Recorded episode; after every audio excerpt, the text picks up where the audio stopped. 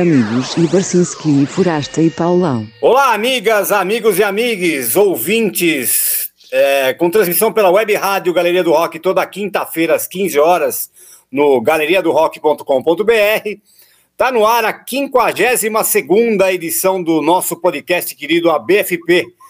Que, olha, teve um cara que sugeriu um negócio legal. Como a gente está atrasando toda semana aí, por causa dos nossos trabalhos e tal, é, a gente, um cara sugeriu a gente chamar amanhã Barcinski, Foraste e Paulão. O que vocês acham?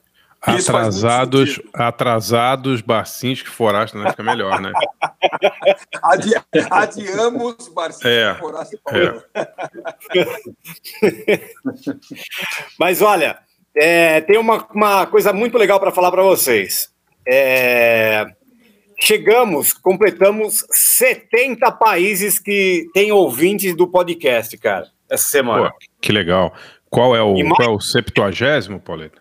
70 ganhou as honras de, de ser o número 70, a- a- as Ilhas de Malta, cara. Sério. Porra, Caramba, é mesmo? É, é Tem paraíso, é, é paraíso fiscal, Malta?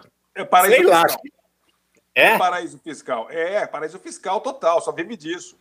Então, E agora, e agora inclusive, também, também mudou muito lá, porque tá cheio de imigrante, né? O pessoal tá atravessando lá para chegar na Europa. Eles não querem Aham. ficar lá. Não, não tem trabalho lá, só tem, só tem paraíso fiscal. Então, e Sério, turismo cara? pro verão, né? E, pô, mas é o, quem, como chama? o cara? É o Falcão Maltês que está nos ouvindo, Paulão? Sei lá, só sei que é em, é em Lavaleta que tá, tá o nosso ouvinte lá. La- Lavaleta, é ouvinte do garagem no paraíso fiscal chamado Lavaleta. Do garagem É- não, do ABFP. É a capital, né, de Malta. Faz todo sentido. É a capital, é a capital. É, Valeta é, é, a tô capital. ligado. Sim, sim. Sério, então estamos lá. 70 países já no- no- na- na escuta aqui do, do nosso querido podcast. Beleza? Que, que bom, que bom. Vamos ver se ele se identifica, né? Que nem o da. De onde foi que ele se identificou da última vez, Pauleta? O, O de, o de Luxemburgo. Luxemburgo, né? O- é, teve um, teve um outro também que era de um, país diferente, lá, agora esqueci. Mas o último foi de Luxemburgo. Que legal, muito legal. Beleza. Bom, vamos apresentar nosso convidado? Sim, claro. Bom, todo mundo fala por aí, né, que a, a combinação de jornalista e músico, jornalista e produtor, jornalista e DJ nunca dá certo, né? Que é uma coisa meio suspeita e tal. Mas olha, o nosso convidado é um desses caras que derrubaram essa tese, hein? Aliás, o nosso querido, nossa querida banda Santa Etienne, né, na- da Sarah Pô, mas- Clark, também mudou esse preconceito, né? Pô, Pô, Santa mas- Etienne mas- dois mas jornalistas. A tese foi derrubada pela Chrissy Hind, de muita gente, né? Que, né? Paulo É. Ricardo. Paulo Ricardo era, era, era jornalista, né? Pô, escrevia Exato. e tal. Renato, Renato Russo andou escrevendo coisa também antes de. de- Sim, né, de- claro, claro. Tem muita gente. Mas, mas eu acho que assim, jornalista e DJ já é, é- é mais difícil, eu acho, né? Não, jornalista, jornalista e DJ é comum porque o jornalista não pega ninguém, daí ele começa a ser DJ e tal, pega alguém, entendeu? É, pode ser, Depois pode das três ser. da é. manhã tal, aquele negócio. É. Ou ele divulga Mas as próprias festas, né? É.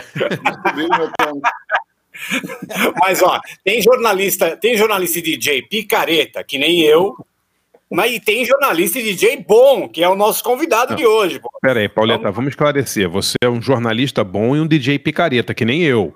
Né? Você fala É. jornalista e DJ picareta ficam parecendo que são os dois, né? Que você é jornalista picareta também. Não, você é um ótimo jornalista que é um DJ picareta, que nem eu também, não sei mixar nada e tal, fica trocando. É, é troca-disco, não é toca-disco, né? Há debates, há debates. É. Eu e o Barcinski, a gente, a gente, a gente eh, reforça a tese de que jornalista e DJ é uma coisa muito suspeita. Mas o nosso convidado não. Ele é DJ de verdade, o cara, o cara dos bons. Então, aqui hoje com o nosso querido Camilo Rocha, de volta. Aí, Camilo, aí. Camilo. E aí, pessoal? Porra, cara, que introdução generosa, meu. Fiquei assim, sem graça até.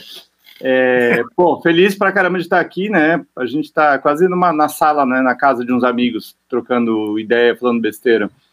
É, pô, Forasta e Barça conheço desde que 1990, né? Acho que foi. Deve ter sido Pô. por aí mesmo, né? É, Então, deve ter pô, sido, é, 90, é, 30. Maior vai- satisfação, É, cara. Maior satisfação estar aqui. Que legal, que Pô, legal. Camilo, Camilo, puta, falar do currículo do Camilo é complicado, né, cara? Vamos falar dela. é Bis, É, que mais? Deixa eu lembrar aqui. Gazeta Mercantil, Trama. Ele, ah, bom, ele foi editor do HAL, né, cara? Não, nos últimos anos no Nexo, né, Camilo? Não, não, ia chegar É, lá. né? ia- É. Estadão, A vírgula. Folha, né? Também escrevi bastante na Folha, nos anos 90. É, pra, coisa pra caramba, cara. Olha, E- eu conheci o Camilo, eu conheci o Camilo em 1990, ele tinha 12 anos de idade e já escrevia para Bis. É, é. Fez a primeira capa da Ilustrada, né? Aos 12. É, é, os 12. Ele acaba de... Exatamente. Camilo, você, ah, mas antes da Bis, você escrevia na, na, na revista do Gallery, não era? Na, na Z? Tô lembrado certo ou não? Então, tinha essa revista que era. chamava A- é, AZ, né? Que era Não, uma. era- não era, não era Around o nome da Então, revista? a Z é o seguinte: existia a Round, né, uma revista que surgiu a partir do Gallery, né, da Casa Noturna dos bacanas dos anos 80, e daí começou a ter uma publicação própria, Gallery Around, depois virou Around, e daí virou revista AZ. E quem comandava a revista era Joyce Pascovitch. Foi o meu primeiro legal. estágio. Aí eu trabalhei na mesma sala, na minha frente trabalhava Antônio Bivar e o Caio Fernando Abreu. Pô, que legal, cara. É mesmo. Demais. É. Então foi uma boa estreia, assim, né? né? Foi- foi- era, era bacana, porque era, era veneno e acidez a tarde inteira, assim. Pô, imagina. Na frente desses dois aí, né? Pois Agora, Muito legal. imagina só, imagina, o cara começou super bem com o Caio Fernando Abreu e o Bivar, aí despencou na Bis, foi ficar na minha frente, né? Que tristeza, né, Camilo? Fala a É. verdade, né? É, exatamente.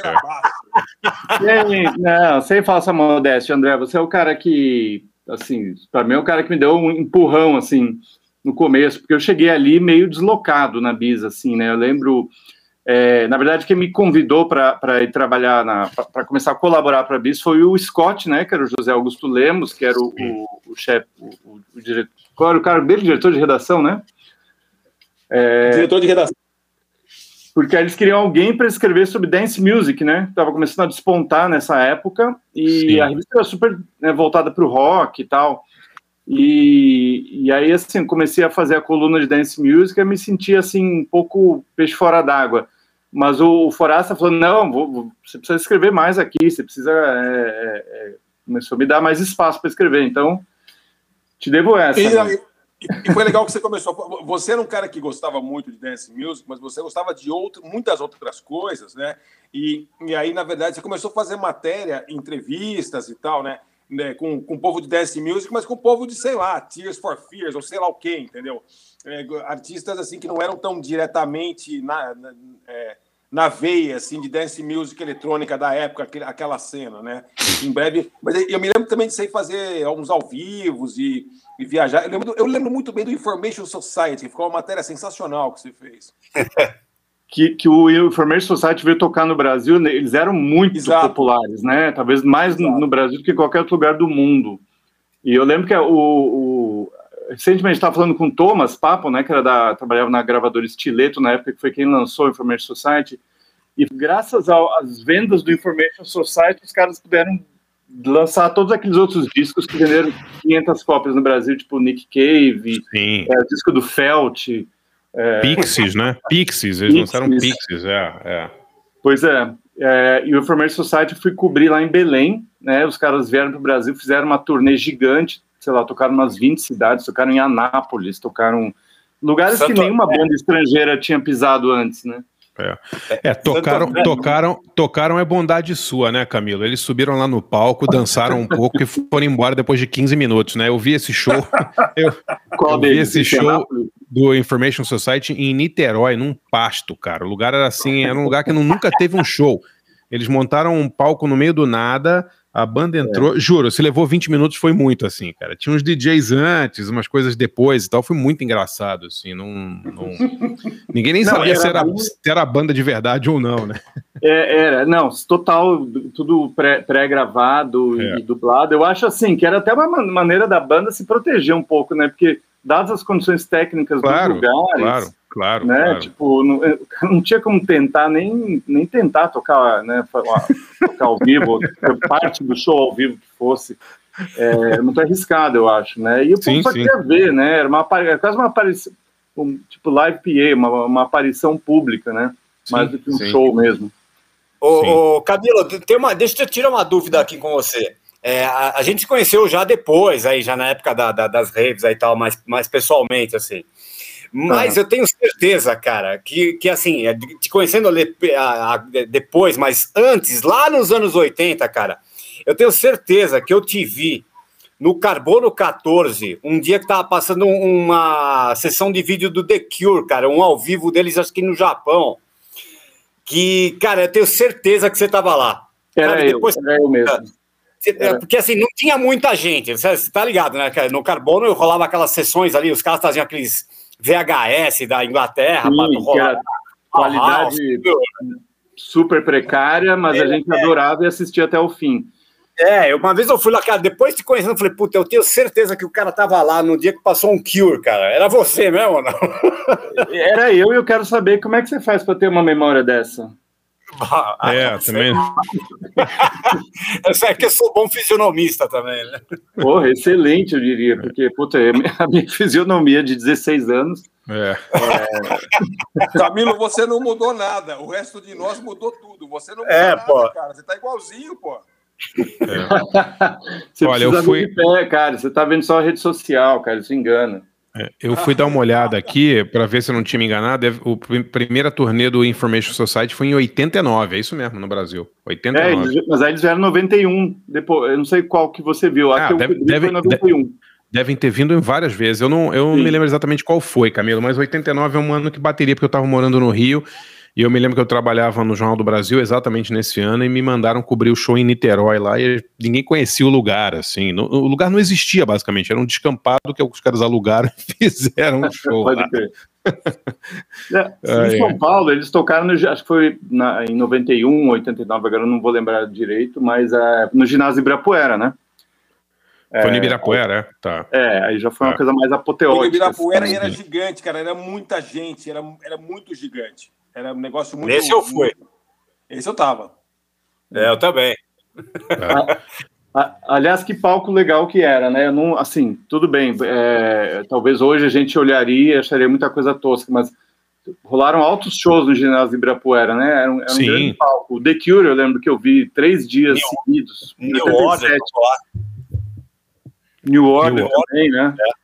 É. Public Enemy, Public Enemy tocou no Ibirapuera, não foi? Mas aí foi do lado de fora. Foi, foi fora, é, foi, foi, fora. Foi fora, é. Foi fora. Agora teve aquele, teve aquele Close Up Planet, teve, teve Sex Pistols, teve David Bowie, teve um monte de coisa é. naquela ali na, na no, é. onde tem, como é que chama? Onde o pessoal corre lá, não sei o que os caras fazem lá, no hipódromo do Ibirapuera ali. Teve, um, teve, um, teve um sabá com o Dio lá fora também. Teve, teve, esse eu vi também, foi legal pra caramba. É, a gente foi junto nesse aí, pô.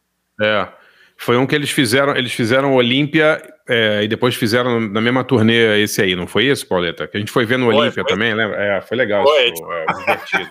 Pô, o de Sabá com o Dio é imperdível, né, cara? É, é, E, e já que falar mais do, do Public Enemy, esse Public Enemy aí, quem fez a abertura foi o Racionais MCs. Foi, foi. Verdade. Pode crer, então, cara, não lembrava disso, velho. É verdade. Imagina, isso foi em 91 ali. também, né? 91, 92, talvez. É, muito, muito legal, muito legal. Bom, Pauleta, já adiantamos aqui várias, várias, vários temas aí, né? Várias bandas e artistas relacionados ao nosso tema, né? Você quer falar do tema?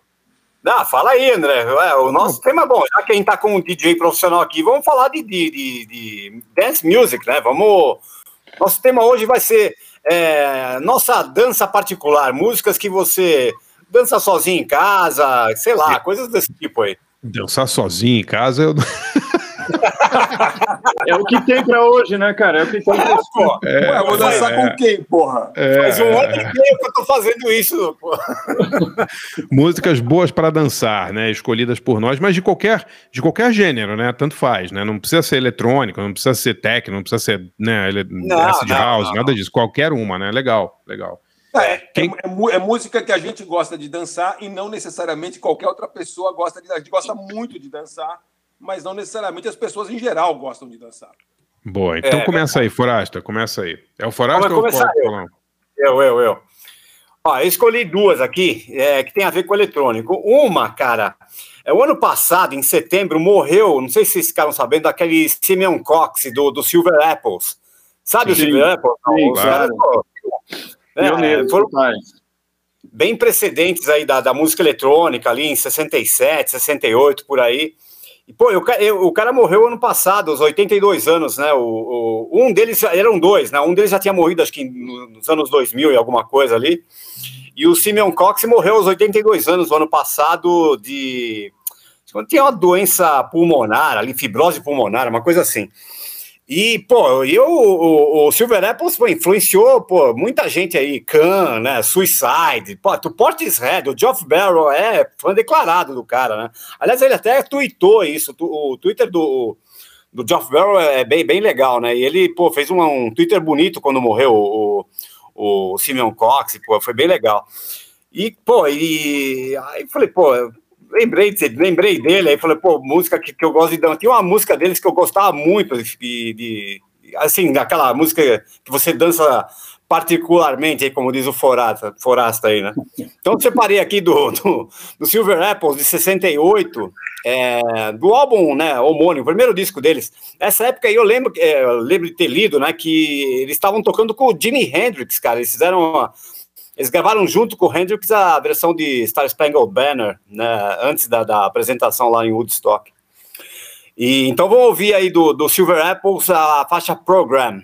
E depois, cara, eu escolhi uma música que eu adoro, e porque é meio assim uma síntese aí de, de do, do, do, que eu gosto de eletrônico, que é o Soul Wax, cara. É, puta, eu lembrei daquele Team Festival de 2004 que veio o Kraftwerk, é, o Soul X, e teve também Too, Too Many DJs, né, que é o, o, a, o, outro projeto dos, dos irmãos, né, The Wally, né, o David e o Stephen, são da Bélgica, né, o, o Soul X. Isso, da Bélgica. É, é. é. Eles, puta, em 2004 fizeram um puta show e eles estavam é, excursionando é, as versões, aqueles night versions, né, da, da, do, do álbum deles é Any Minute Now. E foi um puta show. E eu, puta, eu sou o é um, um, grupo que eu assim que, que gosto demais, assim, que, que meio que resume o que eu gosto de música eletrônica. Então, separei aqui uma é, a faixa Crack, que é de 2005 desse desses Night Versions pra gente escutar aí, beleza? Então vamos lá com o Silver Apples e o Soul X aqui no ABFP com o Camilo Rocha de convidado. Já já a gente volta.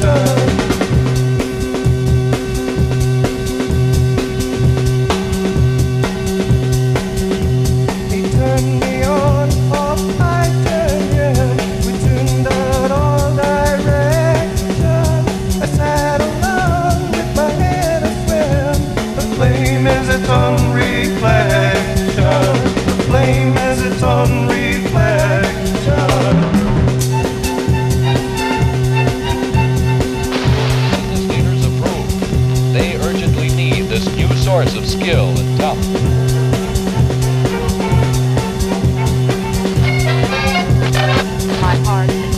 Gratis a domicilio.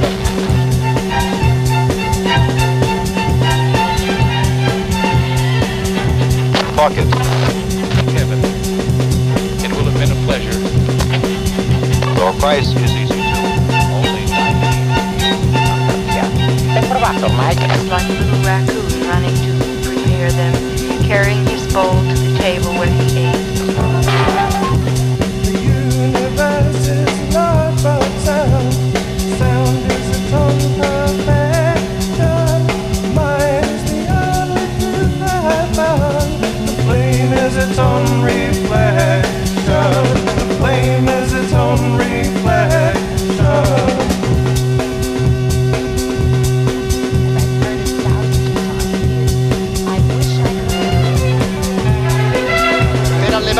bambine e ragazzi robusti sani. And letting, make, letting him make drawings and build garbage structures. Square oh. Um,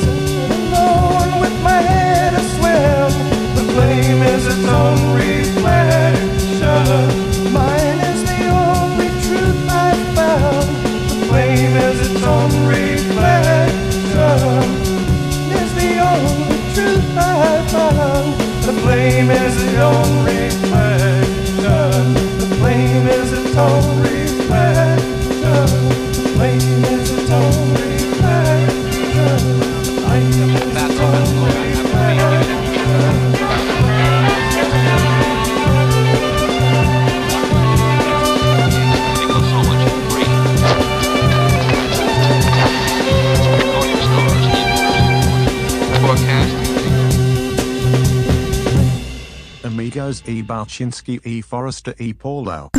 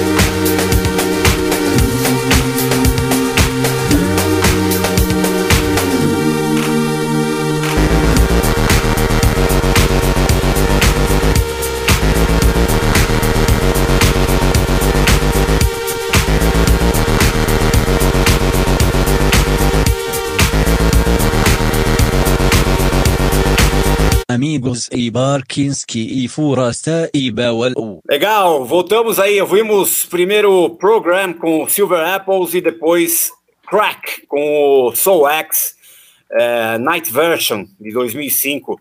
O... Vou deixar aqui já minha dica, que tem a ver também com música eletrônica. Eu assisti esses dias aí um curta né, no, no Netflix chamado Connected. Não sei se, se vocês ficaram sabendo desse, que é com o Hernan Catani, o, o, o DJ argentino. Cara, eu vi que estava listado, mas não vi. É legal? O, o- É legal, é, é curtinho, André. É assim, é meio um making off e algumas e um- uns trechos das apresentações. Em 2018, né, pra- só para contextualizar, ele, ele, ele, ele fechou quatro datas no, no, no Teatro Colón, né? Que é o mítico teatro lá, né? Legal. De Buenos Aires, né? Que é, puta, e, e fez uma coisa chamada um, um concerto de música eletrônica. Ele, ele deixa claro, quando não é um concerto, né? As pessoas falam, pô, DJ argentino de sucesso vai tocar, né? Não é para, mas não era uma rave, não era que todo mundo ia subir na cadeira e ficar dançando, tal. Era para assistir sentado, tal.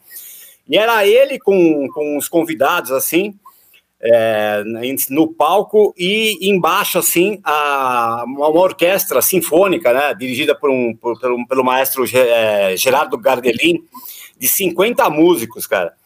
E só tocando sucessos da, da, da- de, de música eletrônica em geral. Pô, tinha Mob, tinha. que mais que tinha, cara? Esqueci agora. Ah, teve, tinha pô, Chemical Brothers, mas umas versões lindas, assim, com a galera da Argentina cantando mesmo ali, sabe? Com os convidados. É, é muito legal. É, o, o, o Catânio não é o cara que eu adoro, assim, tal, mas, pô, é, tão- é bacana, cara, pelo fato de ser no Teatro Colón, né? Que é muito, muito legal. O, o Jeff Mills tem né, um trabalho assim também de fazer com, com, com, com músicos eruditos, né? Eu não estou É. lembrando agora de cabeça é, exatamente se, o- se o repertório, quer dizer, o repertório dele, né? é, ou se vai além só das músicas dele, e é, é como uma orquestra da França, né? E É. eu acho que também aquele DJ inglês, o Pete Tong, que é o cara que Aham. apresenta o Essential Mix, né? Que é um programa talvez dos mais é, antigos que tem aí. Ele também ele fez uma parada parecida com essa que você está falando do, do Catânio de pegar clássicos, né? Da, da- porque a gente tem todo esse cânone, né? Da música eletrônica, da dance music agora, né? 20, 30 anos depois, que agora já já se presta a esse tipo de homenagem, né? Interessante. É. Muito Pô, legal. é, uma, é, é uma combinação bem bacana e tá, tá no Netflix ali. Foi lançado esse ano, aqui acho que em fevereiro. E, puta, vale a pena, é curtinho, né? Pô, 40 minutinhos ali, é bacana, é todo, todo o preparativo ali e tal, e é bem filmado, é bacana, é bem legal. Vale a pena. Legal, legal. Veremos. Quem. quem faz, quem segura agora aí? Forasta? Eu sou o próximo? Beleza. É. Bom, eu escolhi duas, vou te falar, é, não são tão obscuras assim, eu acho que não são nada obscuras, mas enfim, é, eu, eu me toquei que a gente nunca tocou em, sei lá, 286 podcasts que a gente já fez para 10 mil países, a gente nunca tocou, que eu me lembro, Ska. É, e eu falei, puta, eu gosto tanto de Ska, Ska é tão legal, é tão legal de dançar, é um absurdo que a gente nunca tocou Ska, e é uma coisa que vira e mexe eu ouço. E daí eu fui pensar assim, o que, que toca de Ska, né?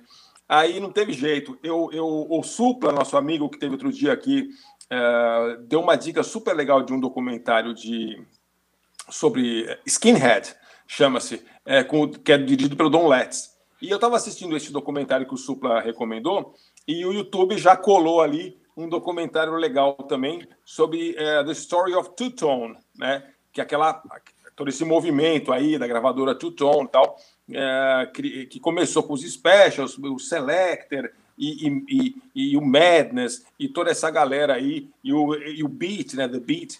É, e daí a gente começou a ouvir essa semana, puta, é tão delicioso, e é tão engraçado, e é tão animado, e é, e é politizado ao mesmo tempo, e durou tão pouco.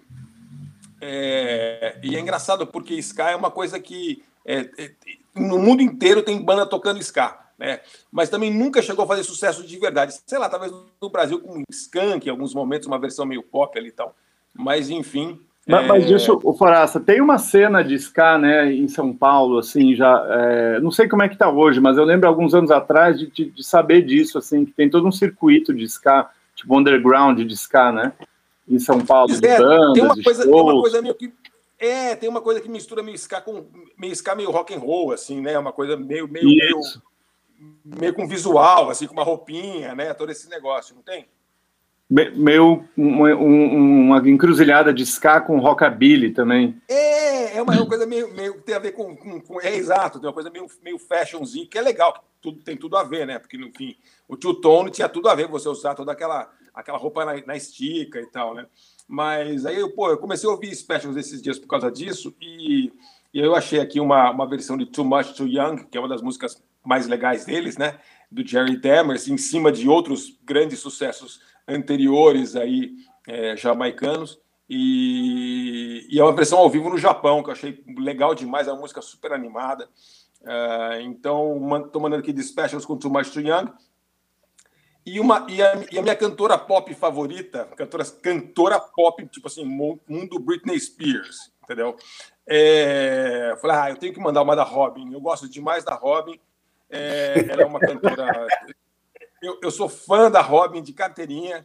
É, ela, é uma, ela é uma cantora sueca, é super popular na Europa, não muito popular em outros lugares, é, mas que tem uma carreira brilhante. Ela começou bem moleque, com 15, 16 anos. Ah, e ela começou e assim tem uma história bem assim ninguém faz pop dançável como os escandinavos é uma coisa de louco é uma coisa deve ser eles põem alguma coisa na água eu não sei o que acontece lá É, o ABBA, o ABBA é o Elvis deles, né? É, cara, pô, é uma coisa. Os produtores, aquele Max Martin e gente que né, fez a Britney Spears e fez um monte de gente aí. é, e, e- e ano após ano parece gente super boa é, trabalhando nessa. né, é, não, não só em, em pop dançável, em tudo, mas em pop dançável parece que os caras têm um talento especial desde o ABBA, ou desde antes do ABBA, não sei. Mas a Robin é demais, e aí é, essa música em particular eu gosto demais. O disco novo dela do ano passado é muito bom, que tem Honey, tem outras coisas, mas essa música eu falei, ah, essa aqui tem que ser essa, porque ao vivo é uma parceria dela, uma das parcerias dela com o Royksop, que é uma dupla legal, eletrônica Da Noruega, né? norueguesa. É sensacional. É, É a, a Robin, é. a Robin foi meio que não foi inventada, claro, mas o primeiro disco dela foi aqueles suecos, o Max Martin e o Dennis Pop, que produziram todos, né? Até acho que eles são, eles, eles até é, compuseram algumas das músicas, se eu não estou enganado, né? Elas, é- não é isso, Forasta? Sim, no, come- no começo da carreira dela, ela, ela- tipo, É. o primeiro, primeiro álbum dela, ela tinha 15, 16 anos. Sim, É. sim, ela, e- ela gravou E ela com aquele sueco, super lá, né? É, Na- na- naquele estúdio toca- Sharon, Sharon Studios, Say né? wrong, É. Studios. É. É isso aí, é isso aí. É uma fábrica, uma fábrica de hits, claro, ela tomou a vida dela, a carreira dela, e, e ela virou. Na Europa ela é muito popular, né? Toca em todos os festivais, enfim.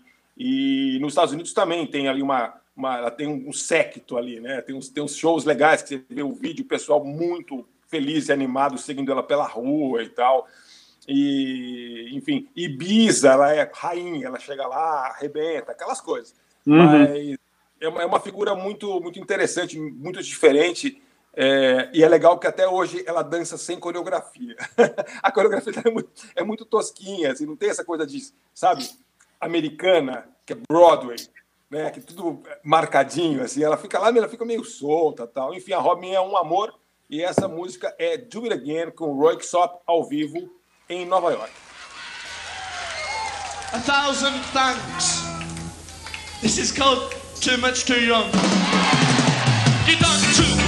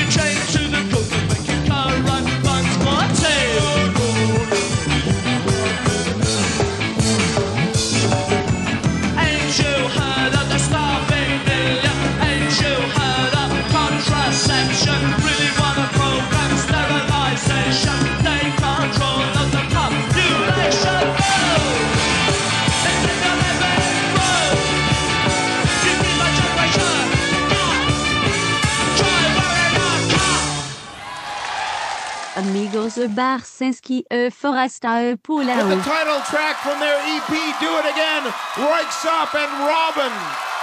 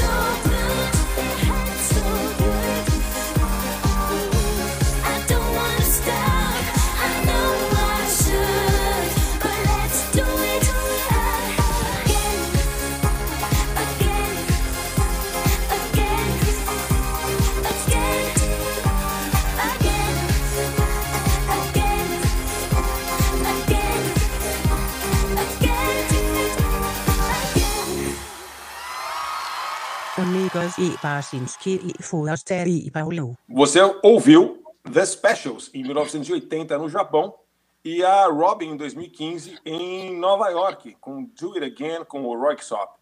É, eu, eu vou dar uma recomendação. Eu sou o único cara que recomenda gibi aqui, viu, Camila? Então é meu papel aqui nesse podcast é recomendar gibi. Tem tanto gibi bom saindo é, que realmente é, é até difícil. É, por mim, eu fazer um podcast só para recomendar gibi. Mas, enfim, como eu não posso fazer isso, eu queria recomendar um autor de gibi que tem várias coisas legais saindo no Brasil, que é o Tom King. O Tom King, exatamente como eu estou falando, é um americano que era agente da CIA no Iraque. Olha que legal. É, e, é, figura. E aí ele escreveu o primeiro gibi dele que tem a ver com isso, chama Sheriff of Babylon, xerife da Babilônia. E daí ele fez uma coisa inesperada, que ele virou um grande autor de gibis de super-herói. Então, para você que assim é, é, gosta de gibis de super-herói ou gostava e está meio desanimado, você procure gibis do Tom King, tem vários saindo no Brasil. Está saindo um agora, chamado Estranhas Aventuras, que é muito legal, o visual é legal, é político, ficção científica. É, ele fez um Batman incrível e ele está fazendo. Peraí, peraí, peraí, peraí, Forasta, Forasta, estou escutando aqui um barulho de caneta. É o Barcinski anotando o nome aí para comprar, viu?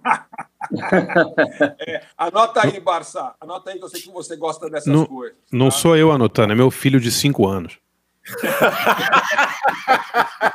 Ótimo. Então, fala para ele anotar aí que tem o Mr. Milagre, olha que nome legal. Mr. Milagre. Mister Milagre. É, Ah. Mr. Milagre também é bom. E esse ano também vai sair aqui no Brasil é, o, a, a série dele chamada Hor- Rorschach. Rorschach, que é aquele perso- é, inspirado naquele personagem do Watchmen, né? É, que é um gibi sensacional. É, todos os gibis são politizados e tem super aventuras e mulheres lindas. Você vai adorar, Barça. É aquele que eles, que eles lutam com o Hulk no final? Não, é aquele que eles lutam com o Hulk. né? É o crossover com o Hulk. É. Ah, Exatamente. pô, então tem que ver, cara. Não, é, ter- termina, termina numa rave, cara. É. Eu sempre recomendo os- os gibi cabeça aqui, agora eu resolvi recomendar gibi de super-herói. Tom É. King. Viu? Anota aí, Barça. Pro Deixa eu só- Ô, Camilo, deixa eu falar, perguntar uma coisa aqui. Diga. É, não é nem uma pergunta, é uma, é uma lembrança, na verdade. É, antes de você ser DJ de fato, é, quando você estava no jornalismo começando no jornalismo, é, e quando a gente conviveu pra caramba aí na época da Bis e tudo, é, tinha, uma, tinha uma cena ah, incipiente de dance music no Brasil, da qual que você conhecia alguns dos principais players ali. é, Uhum. e que, e, e que, a, que a, gente, a gente viu começar a acontecer em São Paulo, que era uma cena clubber que tinha em São Paulo e não tinha em outros lugares do Brasil, e que tinha muito a ver com o Nation ali no começo, que era um clube que existia naquela época, eh, no final dos anos 80, onde, de onde saiu muita coisa, saiu inclusive eh, o que fim levou o Robin dos seus Que é amigos. outro Robin, né? Não, a- não só Robin. É, não, não só a Robin, o que fim levou o Robin realmente. Não a Robin sueca, a Robin ali da, dos jardins ali, né? Robin, Robin da Rua Augusta. exato, exato. Robin, Robin da Galeria Ouro Fino, não da, do Cheiron, né? Nem existia a Galeria Rufino ainda nessa Não tinha ainda, né? É verdade. Puta vida. É pré-história mesmo, Clubber. E, não, e, e é história clara, e assim, e um detalhe importante que é o seguinte: é, você, uma época, morava no mesmo apartamento com o Mauro Borges e o Renato Lopes, e acho que a Lorena.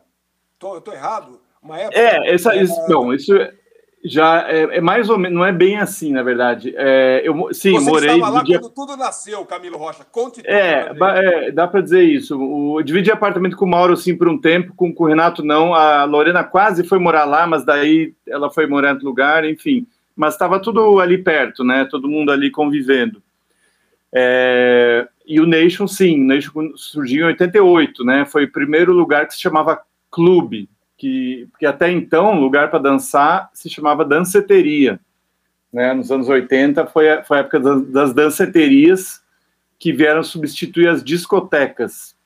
E a partir de 88 começou essa ideia de clube, que era muito mais voltado, onde o DJ tinha uma posição mais central, né?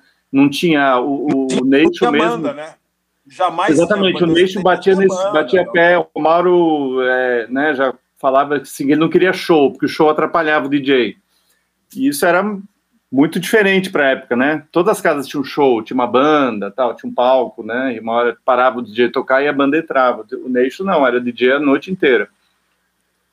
Então ali que foi meio a gênese dessa história toda, né? De, de- de- começou a se falar em clubber e tudo mais.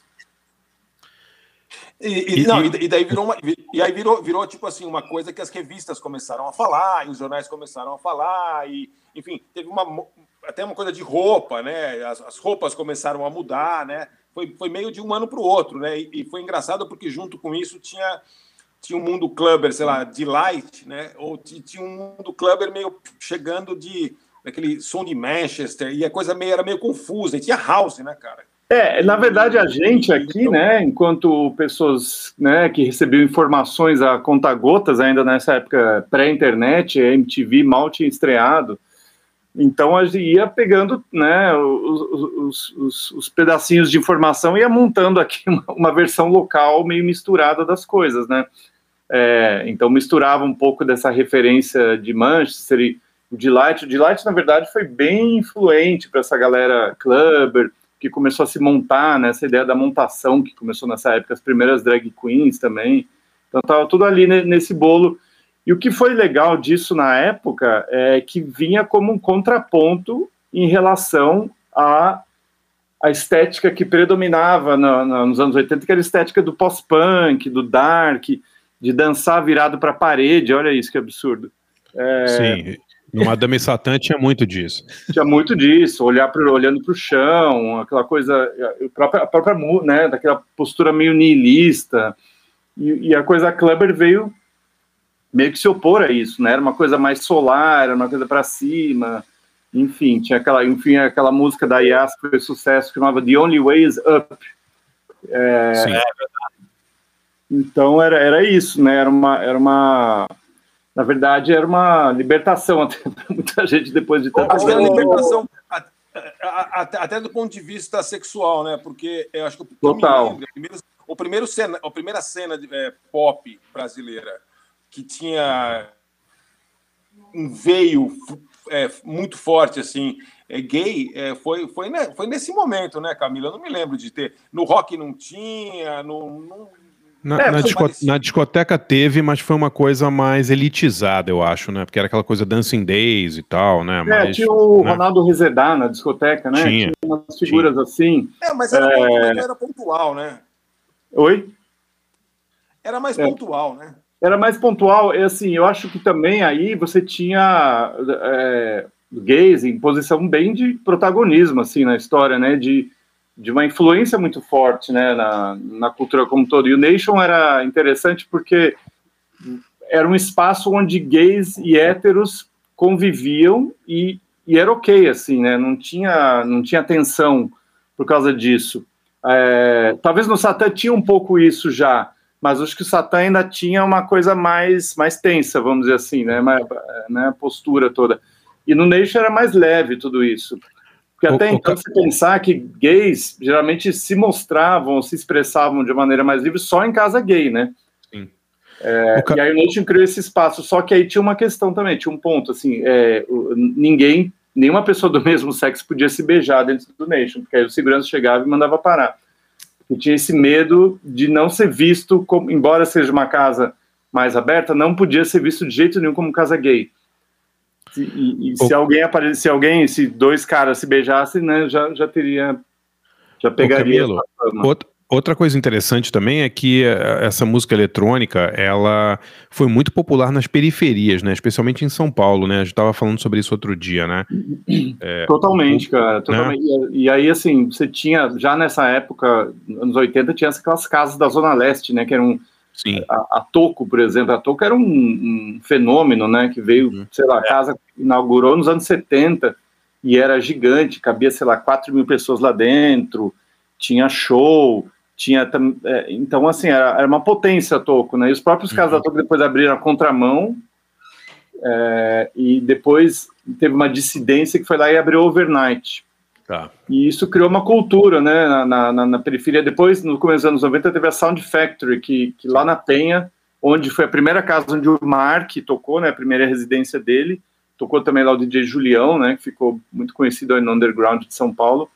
E ali Aham. tinha, na Sound Factory, você tinha as drag queens na, da Zona Leste. Tipo, Era o primeiro espaço na Zona Leste inteira é, onde gays podiam se expressar, podiam né, ser do jeito que quisesse e tal. Então foi bem revolucionário você pensar. Camilo, você acha que você foi nessa época? Porque nessa época teve muito, muita resistência de quem curtia rock, né, para assinar clubber, né? É, você acha que você foi um agente apaziguador ali né, né, né, nesse processo todo, não? Porque você, pô, você circulou por- pelos dois nichos ali, né? E você acha que você a- a- ajudou nessa junção? Qual foi o seu papel nessa cena aí? Putz, não é, eu espero que sim, cara. Espero que tenha, espero que tenha apaziguado uns ânimos assim, mas era. é, Não, eu só, que- para dar um exemplo, por exemplo, no, no, no, no, no Garagem, em 92, na primeira encarnação do Garagem, cara, a, Aham. gente, a gente zoava direto ali, né? O Aham. que fim levou o Robin, entendeu? Ah, não sei o quê. Porque, naquela época, a nossa pegada era o grunge ali, aquela história toda, Ministry, enfim.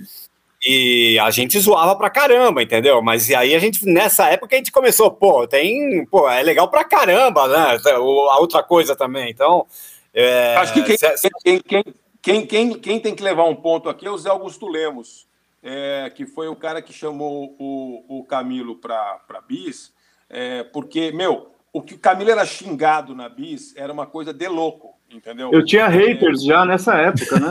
Tinha haters, tinha haters, cara. É verdade. precursor dos haters aí. ó. Precursor, cara. é verdade. Não, porque não, não, por- não pelo que ele escrevia, mas é, sobre o que ele escrevia, né? Porque tinha a galera do rock ali e uma galera mais, mais é, não, não digo nem do grunge, mas a galera mais rock and roll, assim, ou mais rock inglês, ou mais é, é, Guns N' Roses e tal.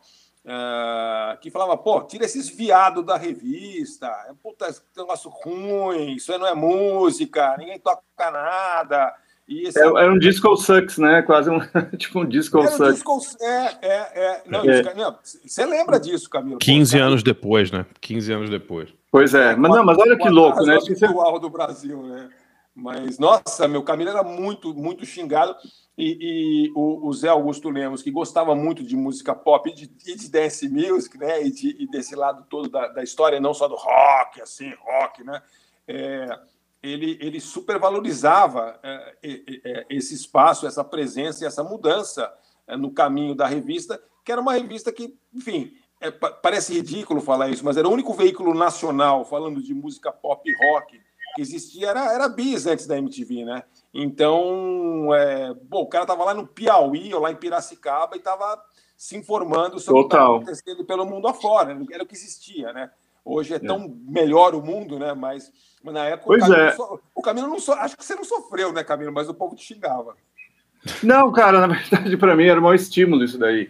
Cada vez que chegava uma carta do, do, do, do- de um roqueiro, é, é, tipo, roqueiro xiita, me xingando, eu achava, pô, eu tô fazendo a coisa certa. É, exato. Pior, pior se chegasse te elogiando, né? Falando, pô, É, É, é, então tinha, não, eu acho que. E aí tem uma coisa que eu acho que é legal de falar, e até para os leitos, para os jovens de hoje em dia, que hoje é, todo mundo é ok gostar de tudo, é ok gostar tipo de, de, de funk e gostar de heavy metal.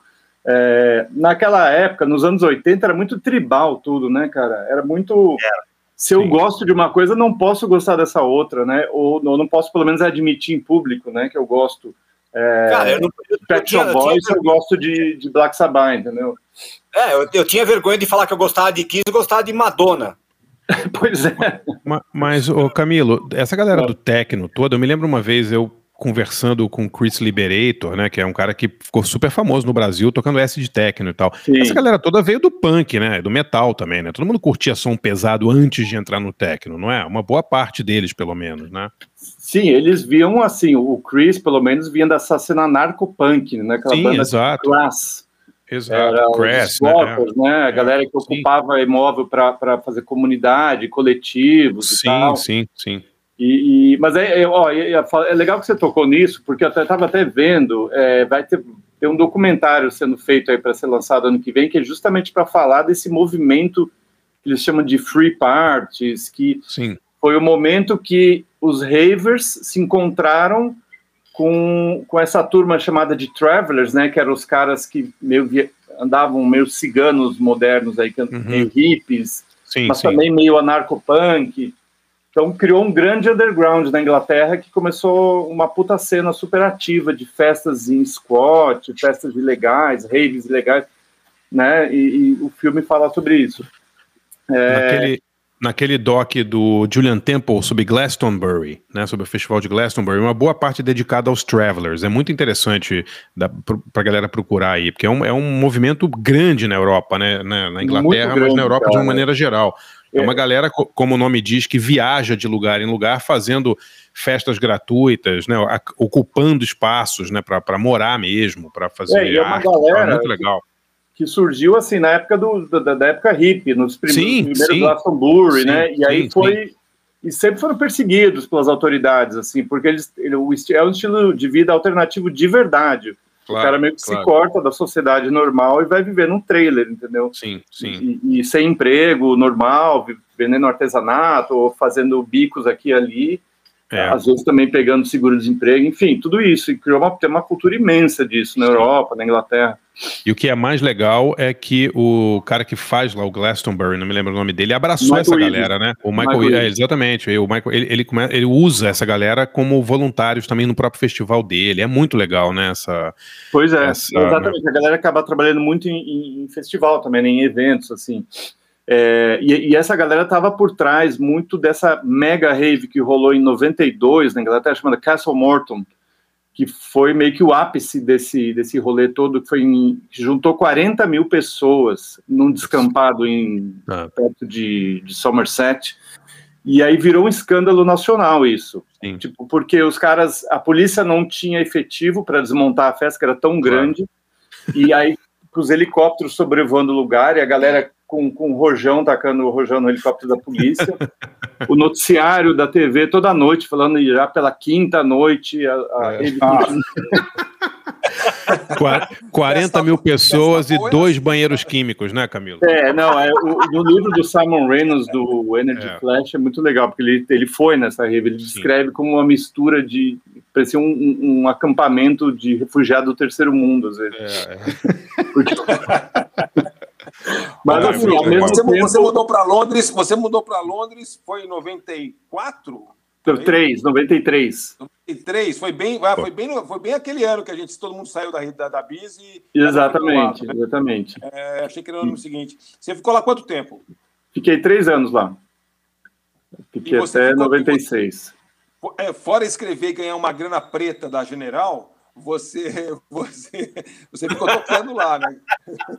Você se sustentava lá com uma, uma vida de playboy com, com o dinheiro da General, mas fora isso você também tocou, tocou lá, enfim, me conta, conta É, eu lá comecei a tocar, na verdade, é muito engraçado, porque, perdão, é, eu fui para lá com vários freelas acertados, né, para escrever para revistas, jornais do Brasil, era o Globo, Folha, enfim. O problema é que a Libra estava 5 para 1 nessa É, difícil, é. É. Aí eu tive que trabalhar lá, trabalhei em loja de disco, comecei a fazer tradução, e aí comecei a ganhar libra, porque tipo, não tinha condições de, de ganhar dinheiro local, dinheiro brasileiro lá.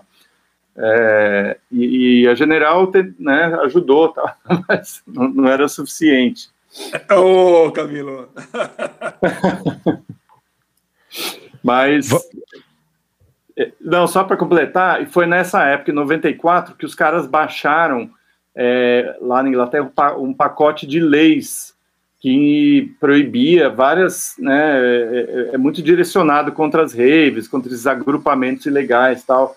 E pela primeira vez os caras mencionaram a música eletrônica numa legislação, né? Então tem uma, é muito engraçado, porque caracter, música caracterizada por batidas repetitivas e não sei o quê. E você vê que a coisa incomodou esse ponto, né? Pô, muito legal, muito legal a história. Vamos seguir então, Pauleta? Posso ir aqui? É minha vez? Segura a marimba. Tá, é, an- antes eu quero só, quero elucidar aqui, o, o Pauleta fica aí é, semeando discórdia em relação à minha é, suposto, né, inventado ódio pelos gibis. Não tem um ódio por gibi nenhum, Pauleta.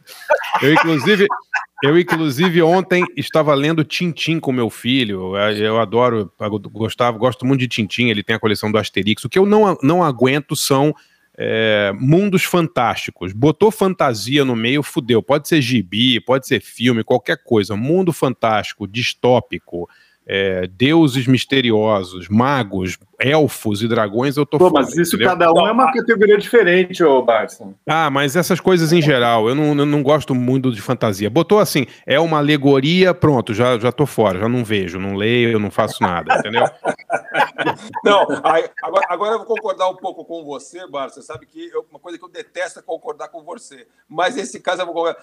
Eu detesto essa porra de fadinha. Porra, insuportável, insuportável, Mas aí, é. Agora você tem que aprender as 50 línguas diferentes do É, Lorde, não sei o quê. dane-se Eu nunca essa gostei bosta. de Também não. Tolkien. Desde moleque achava que era coisa de hippie, cara. Nunca me bateu assim. Eu também. Continuo não gostando. Eu não Pô, leio fantasia, tenho horror.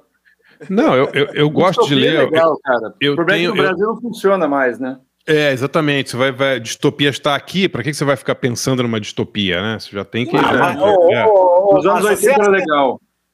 Você assistiu Animais Fantásticos e Onde Habitam, vai, que eu sei. Não, não vi essa bosta. Meus Ah, filhos é, viram. aí assim-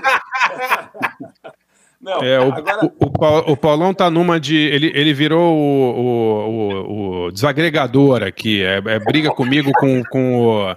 Por causa da portuguesa lá, com o Flavinho Gomes e tal, agora do Gibi. É. O cara da sacando.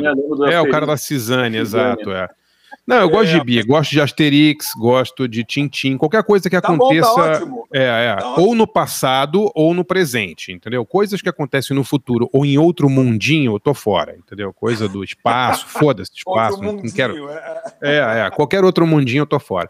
Eu Bom, vamos lá. gosto de Mortadela e salaminho. Porra, mortadela e salaminho eu tenho um monte aqui, acho engraçado pra caramba, meus filhos Não, amam, você é muito gosta legal. de gibi, cara. Isso é, isso é Não, não. cara que fala que não gosta de game. O cara não gosta de game porque ele acha que game é o Mario. Mas, o Mas tá isso, isso, game eu também não gosto. jogando. Game, game eu não eu nunca joguei nenhum game. O último game que eu joguei foi Atari, juro por Deus. Nu- nunca joguei, acho insuportável, mas beleza. Aí O Paulão já vai criar, ele vai chamar agora outro cara de game pra eu brigar com ele no próximo episódio, tá ligado?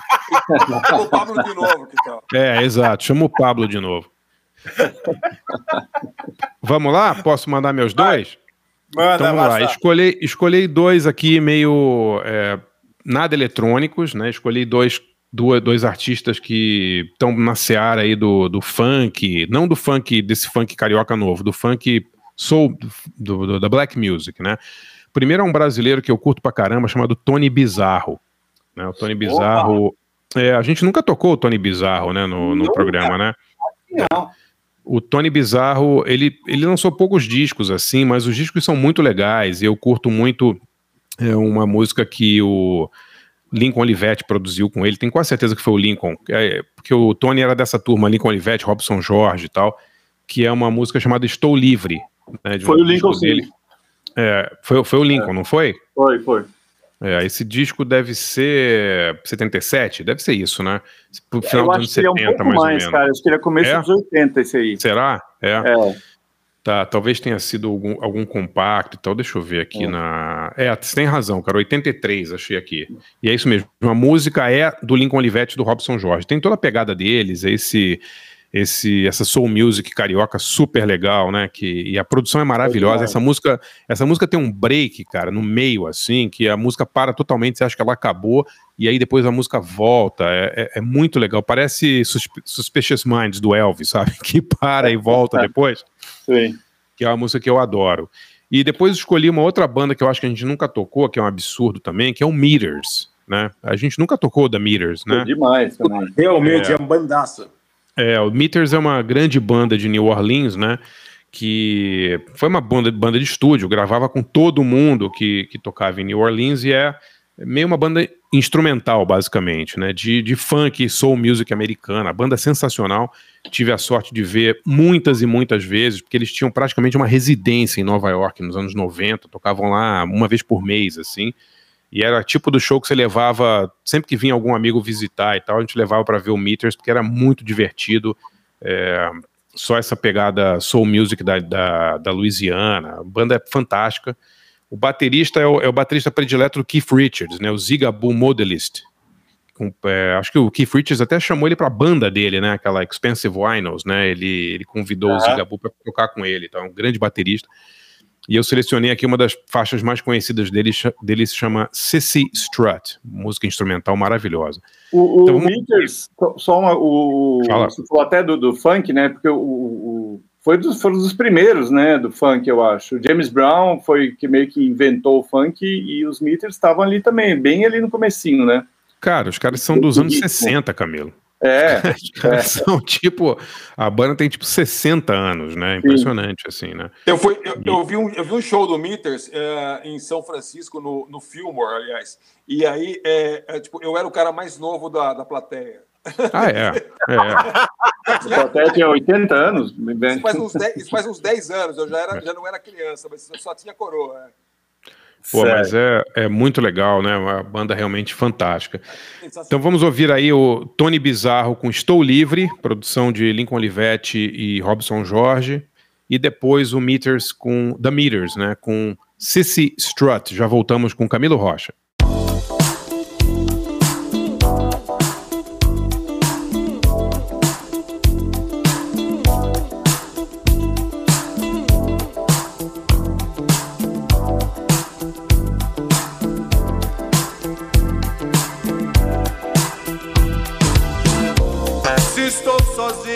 Nessa história e tentei de tudo para não ficar.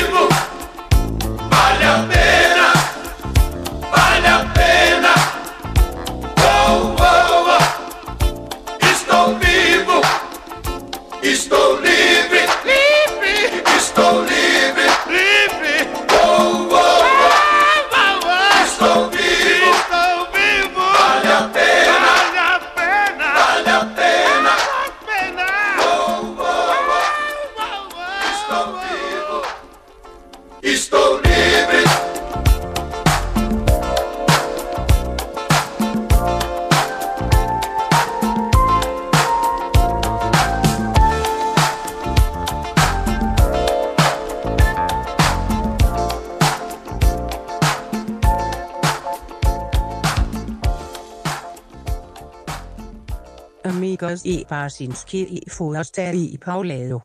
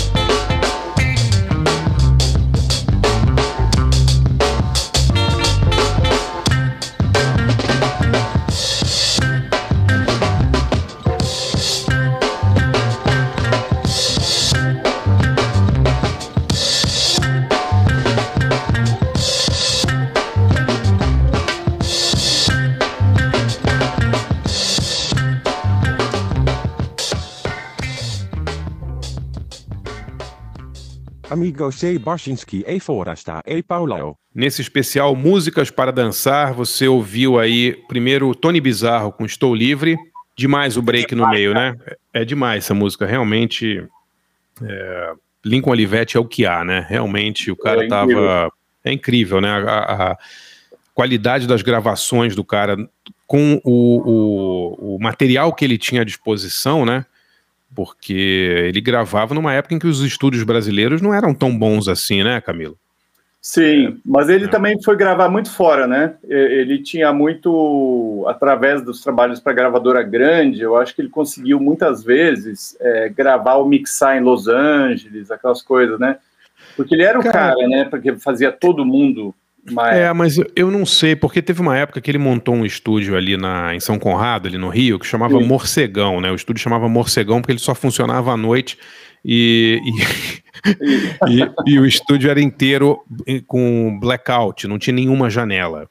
Eu me lembro que o, o Giliardi, meu amigo Giliardi, que é super carola, super careta, não bebe, não nada, ele foi lá no, no, no Morcegão, ficou horrorizado, porque as gravações demoravam cinco dias direto e ficava lá o, o Lincoln virando noites e tal. E tem o documentário do Lincoln feito pelo, pela, na Music Box, que é muito engraçado, assim, porque tem alguém de uma gravadora, não lembro se é o Jorge Davidson e tal, falando que ele foi no Morcegão gravar com o Lincoln uma vez e levou de presente uma, uma garrafa de uísque, uma coisa assim. Aí eles tomaram uísque assim, ele deixou a garrafa assim no chão. E aí que ele ficou um ano e pouco sem ir lá no, lá no estúdio. Eu lembro E quando- disso aí. É, e quando ele voltou, a garrafa estava no mesmo lugar. no chão do estúdio do Lincoln, é. É, Ele falou essa que- garrafa é mais umas 200, né? Cara, ele falou que era uma coisa assim inacreditável. Você abria uma gaveta, tinha umas pizzas assim com três anos, sabe? Com fungo vivo, assim, carregando a pizza. Era uma coisa. É, não, é assustador, é assustador. E eu, eu fiz uma. eu- hum, fala. Desculpa, só uma coisa. Você lembra como o, o, o Lincoln Olivetti era, era detestado pela galera da Bis, né? né? Toda essa Odiado. geração. Ah, sim, sim. Porque sim. ele representava. Nos anos 80 tinha uma outra visão sobre o que ele fazia, né? Ele era o, Cara, o ele era- sistema, né? De uma certa forma. Ele era odiado pela MPB inteira, né, Camilo? Apesar É. de ter feito os maiores sucessos da carreira da Gal, de ter gravado com o Tim, né? Ele era considerado um cara que, Não, eu- entre eu aspas, que não é- pasteurizou a música brasileira. É, Ele era- o termo era ele- esse. Eu, eu acho que tinha um, tinha um preconceito porque ele fazia sucesso, tinha um preconceito porque ele comerci- tornava as coisas comerciais e também porque ele americanizava as coisas. Tinha uma, tinha uma visão assim de ah, o produtor que americaniza muito a coisa. Assim, é, é, mal comparando, o César Camargo Mariano, por exemplo, levava porrada por fazer uma coisa meio jazz eh, de americano, sabe como é que é? O- Sim. Uhum. e aí o Lincoln Olivetti nem se fala. Eu me lembro quando o Capital Inicial foi gravar com o Lincoln Olivetti, assim, a gente nem ouviu o disco, já não gostou. Né? Assim, É. porque, É. por definição, né?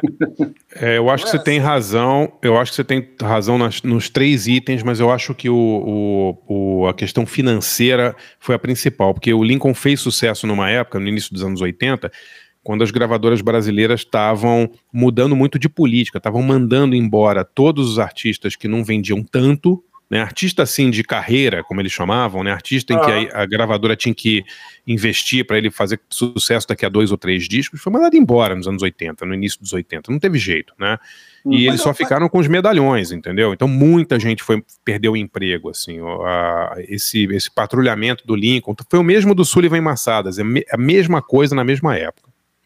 Mas mal comparando também, Basta, é o seguinte: se você for pegar nessa época é, Rita Lee, que aliás foi, uma- foi um sucesso de música para dançar, inclusive, né? É, Sim, Quando ela estourou sim. mesmo ali, era música que tocava, vocês não lembram, vocês são jovenzinhos, em roller boogie. Não, eu lembro. Patins. Eu lembro. Você lembra? É. eu Lembro. Em Piracicaba, ficava tocando lá lança-perfume e a meninada andando de patinho. Andava de skate, ficava com maior dor de cotovelo, inveja e raiva, entendeu? Da- E, e os acordes de Dança Perfume era do Doobie Brothers, né? Que ele pegou. É lógico. É. E, e- e- e o, Lin- o Lincoln, o Lincoln fez arranjos de vários discos da Rita, né?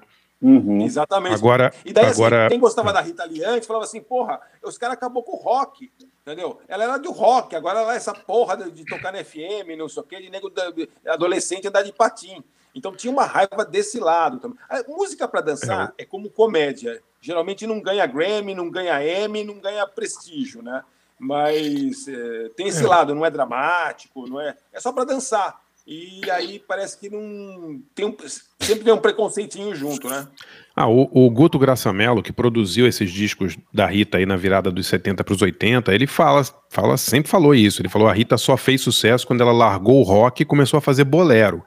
Porque caso sério, é bolero, cara, ele tem razão. Bolero. Entendeu? Meu doce vampiro, isso é bolero, né? É, então ele tem, ele, ele fala com propriedade porque ele produziu esses discos, né? Ele sabe que essa virada rolou, né? Mesmo no, com ela gravando coisas muito legais, Babilônia e tal, com Tutti Frutti, não vendia nada comparado ao que vendia Caso Sério, Doce Vampiro, essas músicas aí, né?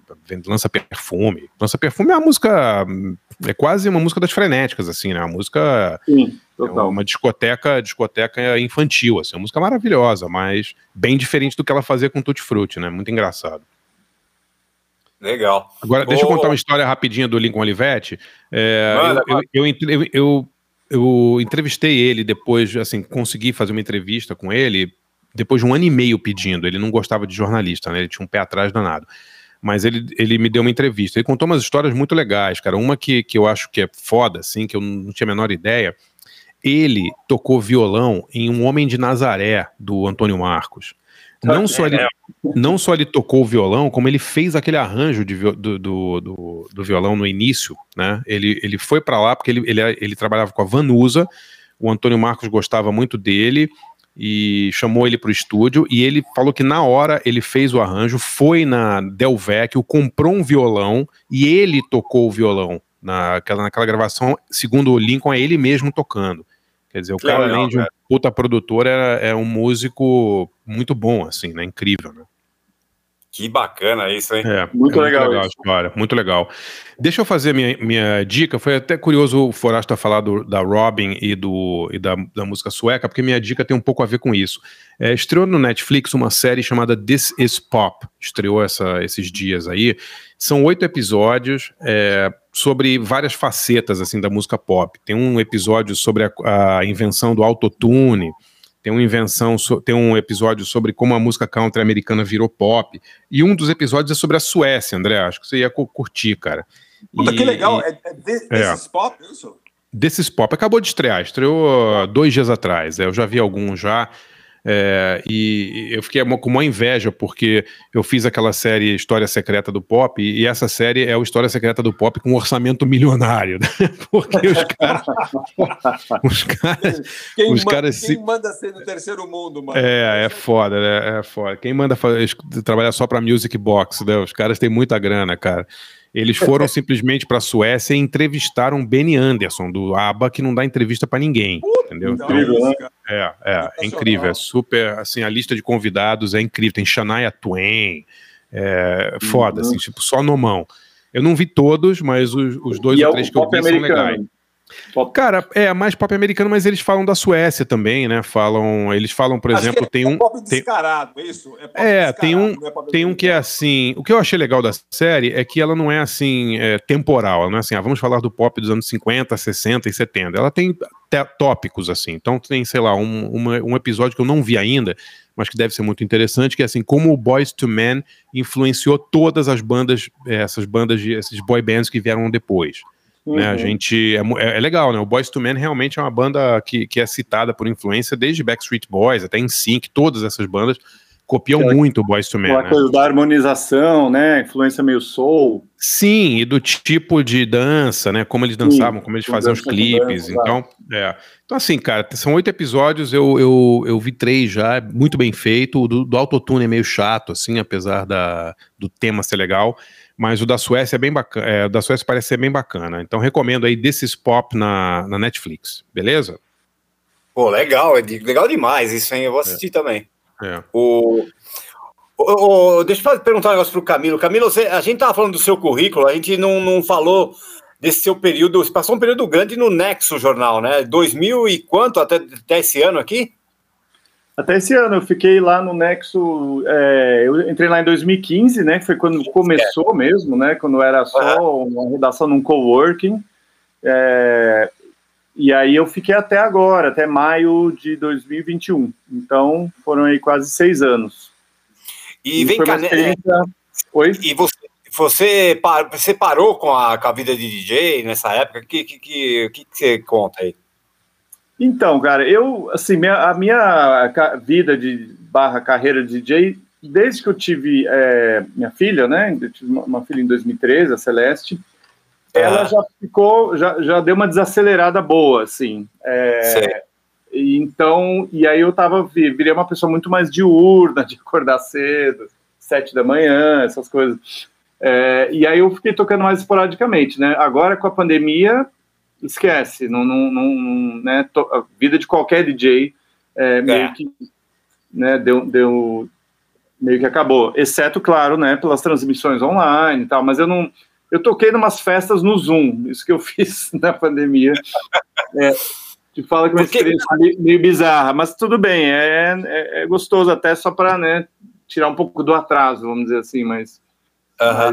Mas porque, assim, a gente- não falou, mas pô, você tocou em Skull Beats, pô, em virada cultural, pô, na circuito, né? Lembro bem.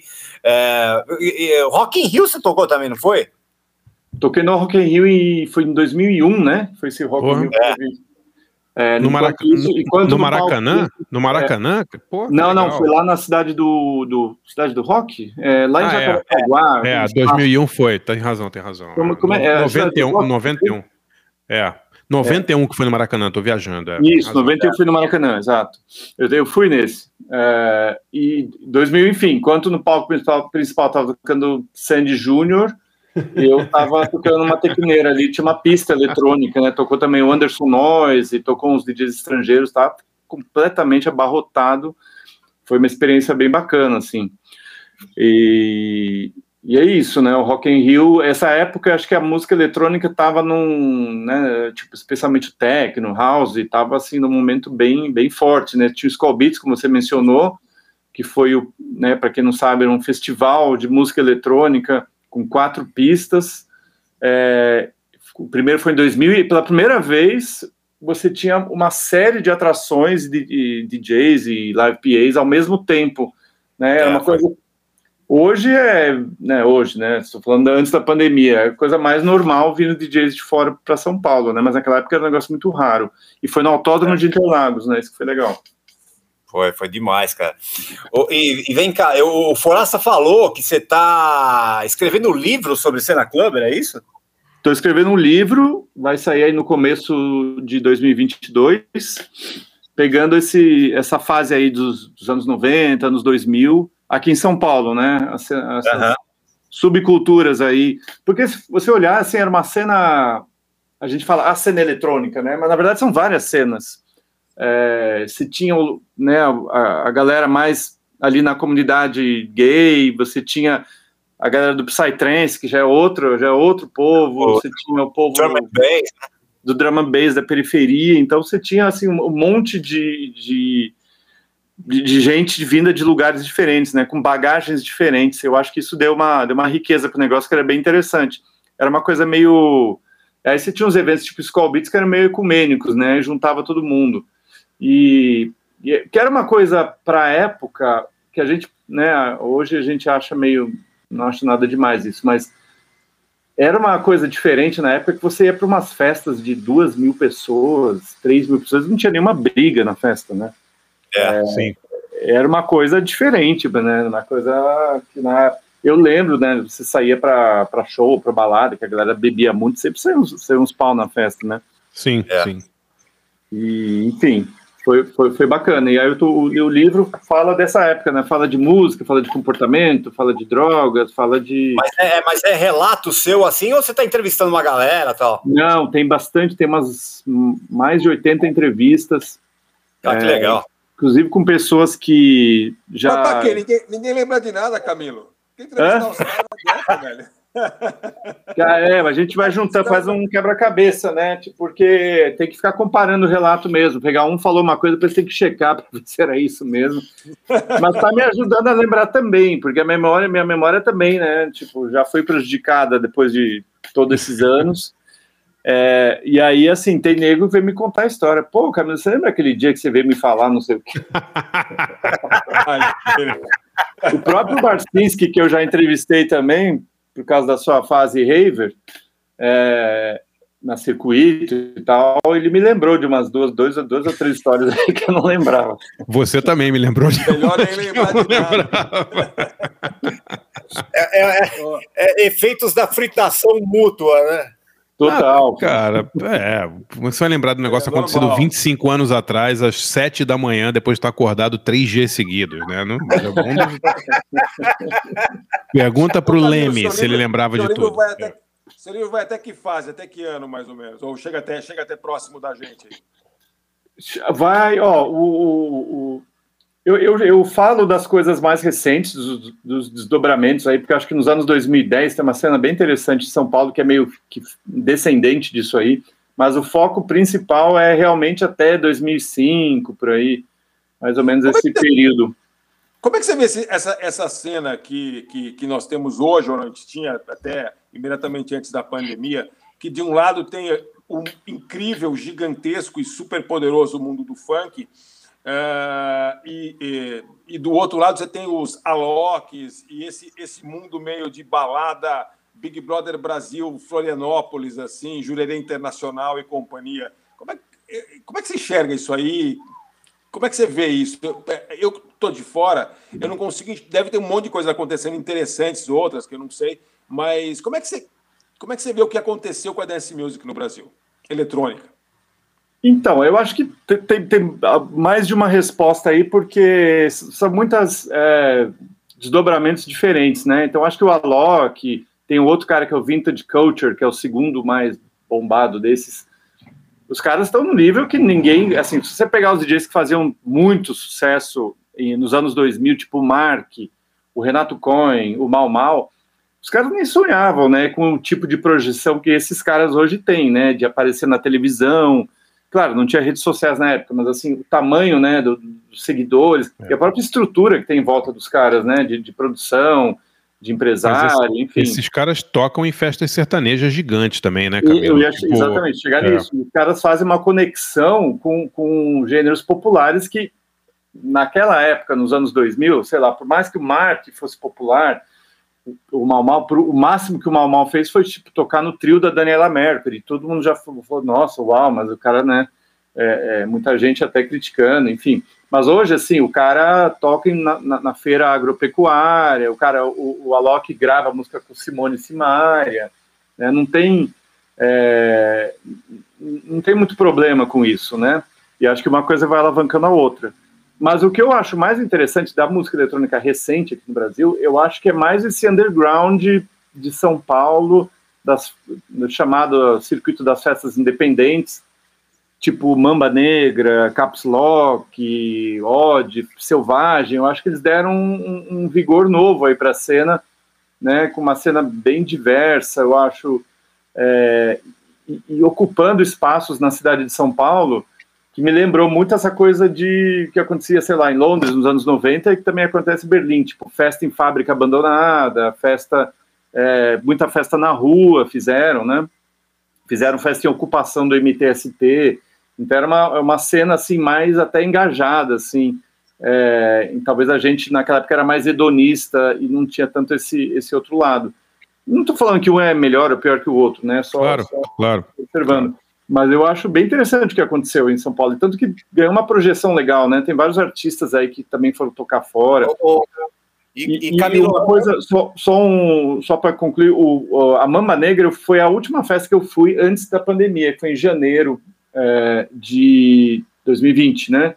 Cara, e me chamou a atenção é, na Mamba Negra como faz tempo que eu não ia numa festa de música eletrônica em São Paulo e que tinha tanta gente que não era branca. É, E eu achei isso re- refreshing, assim, tipo, eu Sim, achei claro. uma coisa interessante de ver acontecendo, sabe? Uhum. E até por Legal. falar nisso, ô, ô, Camilo, onde que você, como que onde você encaixa nesse contexto todo o funk, o funk carioca e o funk paulista ostentação? Que pô, aí isso, isso realmente é fenômeno, né? Total. Isso é música eletrônica também, né? Embora. Pois é, é, exato. Embora assim tenha, tenha né, são cenas diferentes e talvez muita gente do, do- separa, né? Quando fala em música eletrônica, não pensa em funk, né? Pensa em techno, pensa em house, pensa nessa. É, tem, tem todo, disso. é todo um preconceito em cima também, né?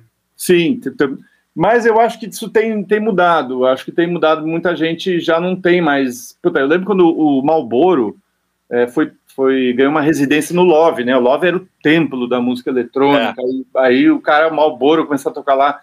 A galera chiou pra caramba, assim, né? Tipo, né? Só que o, o, o cara, o, o Malboro, o dinheiro, a, a renda que a noite do Malboro dava, ajudava ajudou a pagar muito DJ de techno europeu para vir tocar no Brasil. Porque era onde realmente o Love ganhava dinheiro, É. é, comparado com outras noites. Lotava, né? Impressionante. Pois é. E aí, assim, eu vejo, tem, tem muita gente nova, assim, desse underground fazendo umas pontes, né?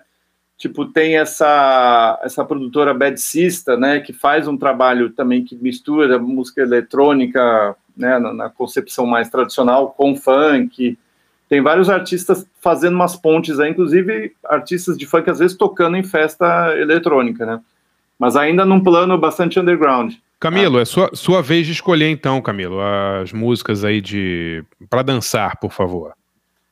Cara, eu, vocês me ferraram, né? Porque eu fiquei, tipo, duas horas para escolher duas músicas, tipo, tinha uma, uma wishlist, assim, de umas 30 músicas. É, esse é o problema de ser DJ, né, cara? É.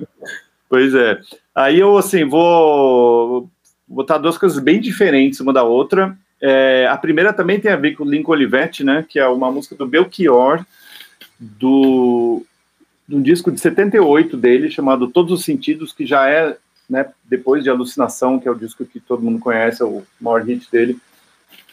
Que nem um disco tão legal assim, mas essa música é, é uma coisa meio disco, meio funk, Tem um back Cara. vocal das frenéticas. Você conhece essa música, Barça? Chama Conheço, conheço e eu acho super engraçado você citar essa música, porque eu sempre lembro de outra música de um cara que também não era que- é, ligado à música dançante e que fez, cara, é Tapa na Cara, do Raul Seixas, né? É uma música muito parecida, né? Porque são duas músicas quase Verdade. discoteca, né? De Total. dois caras ligados ao rock, ou pelo não ao rock exatamente o Belchior, mas a uma coisa mais do MPB, né? trovador, né? MPB É. nordestina e tal. É muito legal como nessa época a discoteca é, influenciou tanta gente diferente, né, cara? É louco, né? Você É muito louco. Você vê o Raul, o Raul da fazendo coisa, né? Pô, É, é Raul assim. Seixas fazendo discoteca, Belchior fazendo discoteca, né? É Imagina o- o- os roqueiros que pensaram disso, né, cara? Deve- é, Os- não- não os gostaram. fãs mais malos que tem, né? Ó, eu só não perdoo o Gonzaguinha fazendo tecnopop. O resto tá tudo certo. Pô, eu gosto, lindo Cara, Lago do Amor, cara. Lindo Lago do Amor, cara.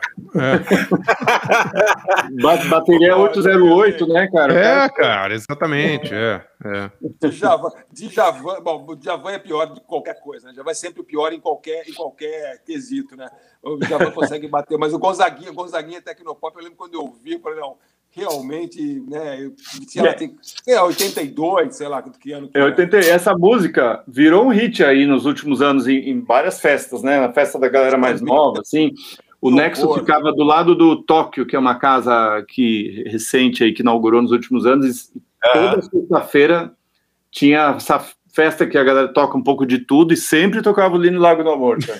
Jesus poderoso, que, que não me proteja, o que, que é isso? Não, Essa, essa do Belchior, qual que é o nome dela, Camilo? É Corpos Terrestres e é legal porque a letra assim é bem bizarra, assim, canta é uma parte boa parte dela é em latim. é, daí tem pedaço em italiano, pedaço em inglês, enfim, mas é um puta groove legal e é uma música assim bem inusitada, né? De você pensar na obra do Belchior. Daí a segunda música é, não tem nada que a ver com nada disso, que é, já eu vou para os anos 90, que é uma música do Altecre, Ah, que que é legal. um grupo aí, uma dupla, né, de dentro do, de um subgênero chamado IDM, que é um que o- a sigla IDM é ok, mas o que ela significa é meio meio, É. meio que é Intelligent Dance Music, que é um conceito meio meio furado, eu acho, enfim. Sim, sim. Mas é o que pegou, não? Esse, esse, esse, esse, esse rótulo pegou. O, esses caras, né, o Altecre, é, eles são meio contemporâneos do, do Afex Twin ali, do começo dos 90, né, de fazer uma música eletrônica mais cerebral, é, mais experimental, né, eles, eles também eram do selo Warp, né, que era o selo do, do Afex Twin, e, e o que é legal, assim, que eles são uma inspiração assumida do Radiohead para o disco Kid A. né, o, o Tom York sempre fala deles, assim, e essa música, então, ela tem uma batida super que eu acho dançante. Nunca consegui tocar essa música, porque acho que não encaixava. É, também nunca ouvi ela sendo tocada, mas eu acho que eu gostaria de ouvir, assim, espero um dia, pós-pandemia, poder dançar essa música, porque eu acho ela, ela bem, bem doida. Então, ela chama Crystal, Legal. e é de um álbum chamado Artificial Intelligence, é uma coletânea que saiu em 92 pelo nome você já vê o, o- né, os caras puxando esse essa, essa tag aí da inteligência. Sim, sim.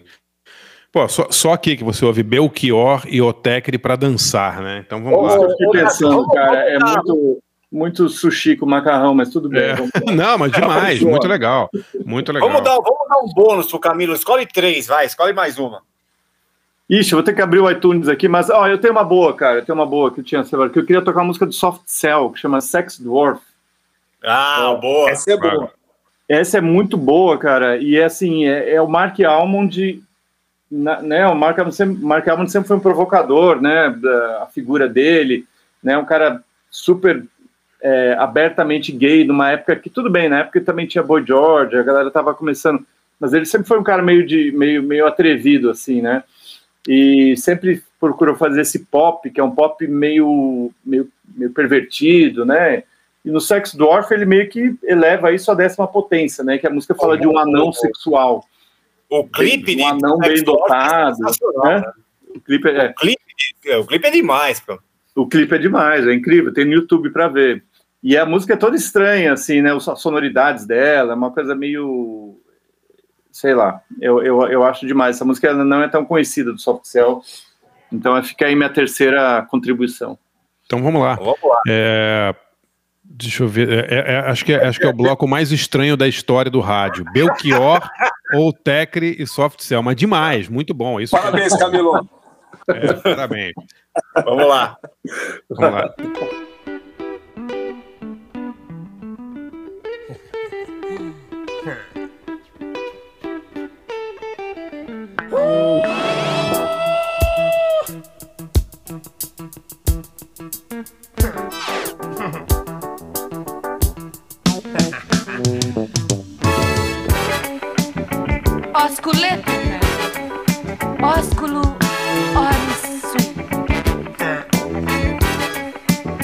Video adolescente di Lexerum te. Migração, sed formosa. But tomorrow, it's another day. Non ditemi considerare come fusca assim. Que é decolorado come il sol. Hmm. It's alright, man. I'm only bleeding. Here comes the sun. Hmm.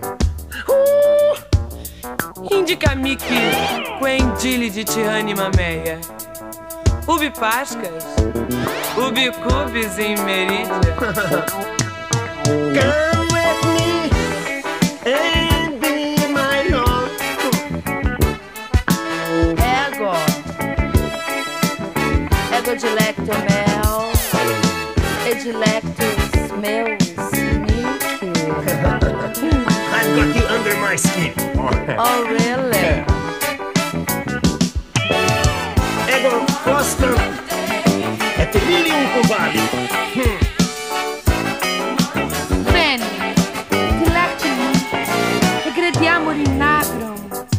Como remur in filis. Ib dabutit ubera mea. Quam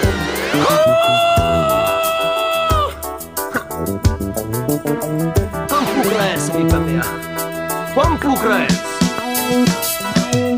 Un bilicu stuf, crater tornaceles Nu comintiges populis hmm. Winter tus, sicuta cervus tritici, valatus lilis. Dua uberă, dua, sicut două nuli Gemeli capre,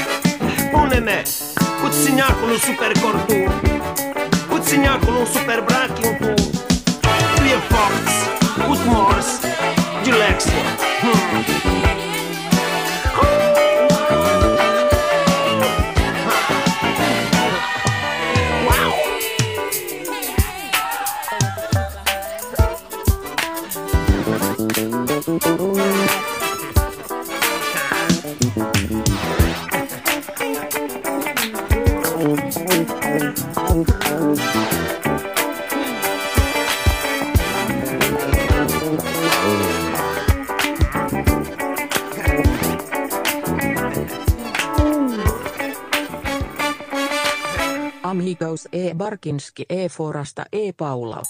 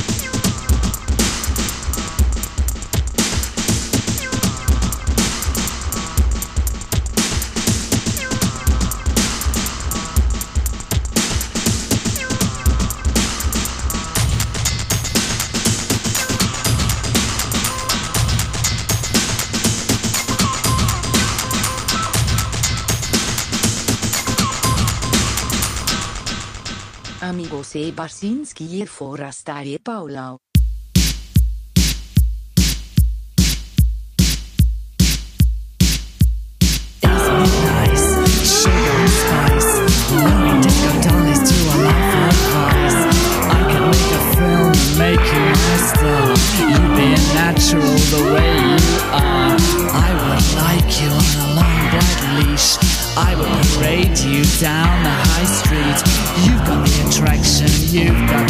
pal.